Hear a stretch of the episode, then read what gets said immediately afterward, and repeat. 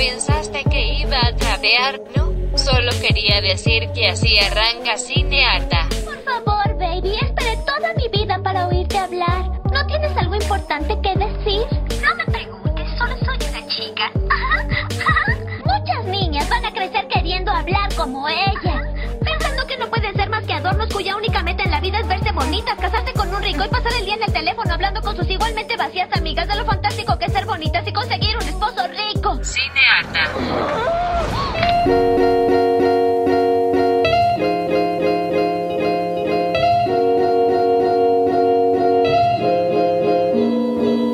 Aló, aló, aló. Mi nombre es Vita Andrada Y yo soy Natalia Ábalos. y esto es Cinearte.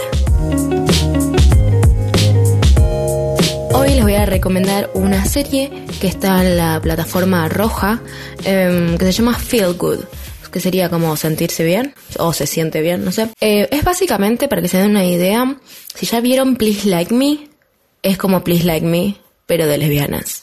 Y si no vieron Please Like Me, ¿por qué no vieron Please Like Me? O sea, está también en la plataforma roja, altísima serie.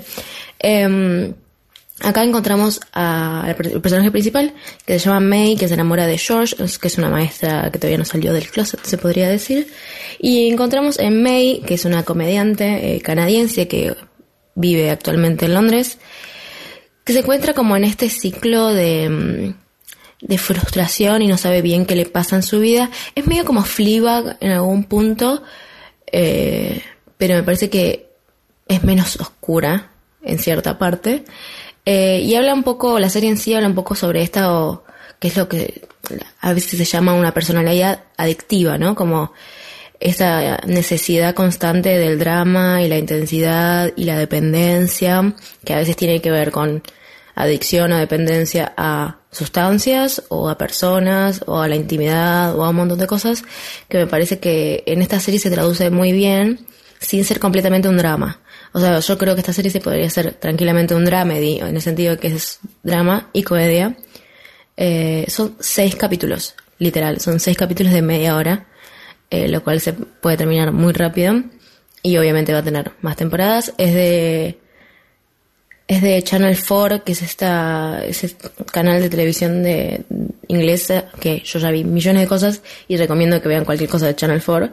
Eh, pero en sí tiene una sensibilidad hacia el personaje y hacia todo lo que sucede alrededor a este personaje, desde inseguridad, desde un pasado con adicción a narcóticos. Eh, también hablan un poco sobre mm, la responsabilidad afectiva y cómo le cuesta a ambas partes de esta nueva pareja. Y nada, y más que nada también está bueno ver cómo se presenta May, esta comediante, eh, hacia afuera, ¿no? Hacia la sociedad. De hecho, en cuestión de expresión de género, más que nada, a eso me estoy refiriendo. Que yo creo que se va a desarrollar más en la siguiente temporada. em, pero me parece que también es interesante que no interesa en casi toda la temporada cuál es su expresión de género. Pero obviamente hay algo, hay una semilla ahí de que algo eventualmente se va a discutir sobre eso.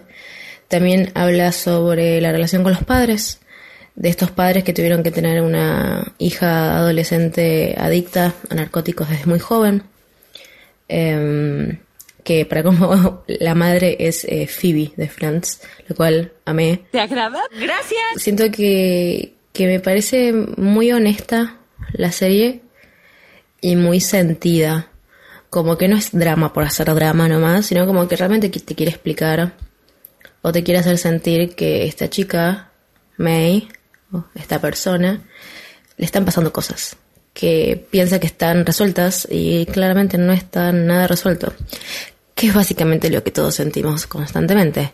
Esta sensación de si lo empujo un poco más y lo guardo en un cajón, significa que no existe, pero en realidad ese cajón existe y es enorme. Eh, me parece que, que si les gustó Fleabag, también va por ahí. Es mucho más corta que Fleabag, porque Fleabag tiene dos temporadas. Eh, pero Feel Good tiene seis capítulos de media hora. O sea, la nada misma.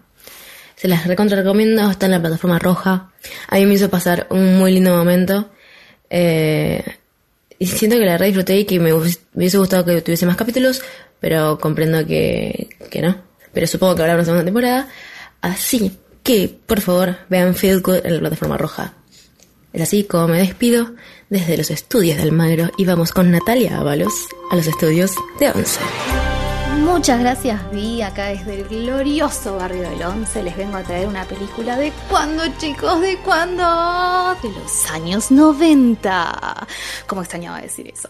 Hoy quiero recomendar Entrevista con el vampiro. La idea de hacer esta película nació incluso antes de que el libro se publique. Anne Rice, la escritora, vendió los derechos a Paramount en 1976, unos meses antes del lanzamiento de su libro. El guion estuvo en desarrollo durante años y muchos creyeron que la película nunca se iba a hacer.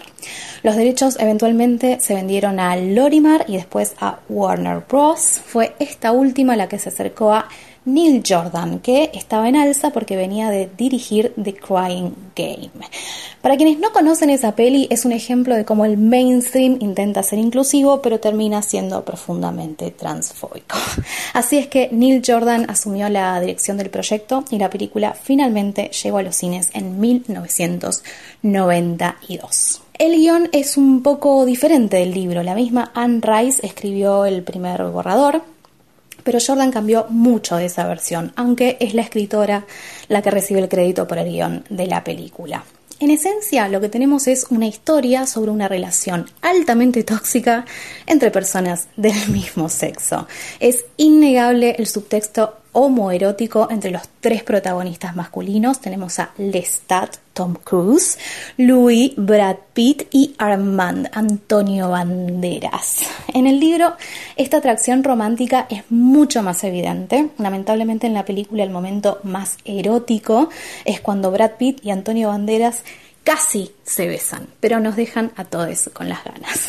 Hasta entonces, la fórmula estándar de Hollywood era que la víctima de un vampiro moría, pero en la versión de Anne Rice, para que Louis se convierta en vampiro, Lestat primero debe sacarle toda la sangre hasta dejarlo al borde de la muerte. Y ahí lo hace beber su propia sangre de vampiro. Es la mezcla de la sangre de Lestat con la de Louis lo que provoca el cambio. Por lo tanto, la creación de un vampiro implica no solo una elección consciente entre cazador y presa, sino además intercambio de fluidos. Además está el tema de por qué Lestat elige a Luis como su compañero, pudiendo haber elegido una mujer. Lestat se siente claramente atraído por Louis, por favor Brad Pitt, y la mordida es una forma de seducción. Sin embargo, esta especie de matrimonio que construyen está lejos de ser feliz. Lestat, que es un depredador nato, harto de que Louis reniegue de este temita de que hay que matar gente para sobrevivir, lo apura para que abrace su verdadera naturaleza. Cualquier semejanza con la realidad de quienes vivimos en el closet durante los años 90 no tiene nada de coincidencia. Pero debes decirme, ¿me acompañarás o no? Sí. Sí. Llegan incluso a construir una especie de familia homoparental cuando suman a una niña interpretada por una sublime Kirsten Dunst de tan solo 12 añitos como excusa para seguir juntos. Chicas, traer niñas al mundo para rescatar parejas en crisis no es la salida, seamos o no vampiros, por favor. El elemento homoerótico podría haberse llevado más lejos, eso es cierto, pero para el momento en que salió ya era bastante poner a tales superestrellas a alimentar nuestros ratones. Por supuesto que no es una representación positiva de la homosexualidad, estamos hablando de una historia de vampiros.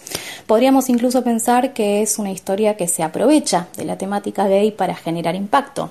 Pero Anne Rice ha declarado sentir que tiene una sensibilidad queer e incluso una identidad más allá del binarismo de género. De hecho, algún productor preocupado por el subtexto homoerótico de la película, propuso que uno de los protagonistas fuese mujer. Se consideró a Cher, la cantante, eh, se consideró también Angelica Houston, pero Anne Rice insistió en que debían ser personajes masculinos. Gracias, Anne. Qué sé yo, a esta altura no pongo las manos en el fuego por nadie, pero les aseguro que volver a ver esta película redescubriendo los ratones que me despertó en su momento fue muy entretenido, lo recomiendo. Y si si no la habían visto, les invito a que redescubran el mito del vampiro con gustito queer. Alto planazo. No hay palabras para describirlo. Eso ha sido todo por hoy. Agradecemos a la China Maldonado por la edición, a Facundo Tapia por la producción. Cinearta es una producción de Siga Bertov. Nos encuentran en Instagram como arroba cinearta. Escríbanos, cuéntenos qué andan viendo. Les amamos muchísimo. Y esto ha sido Cinearta.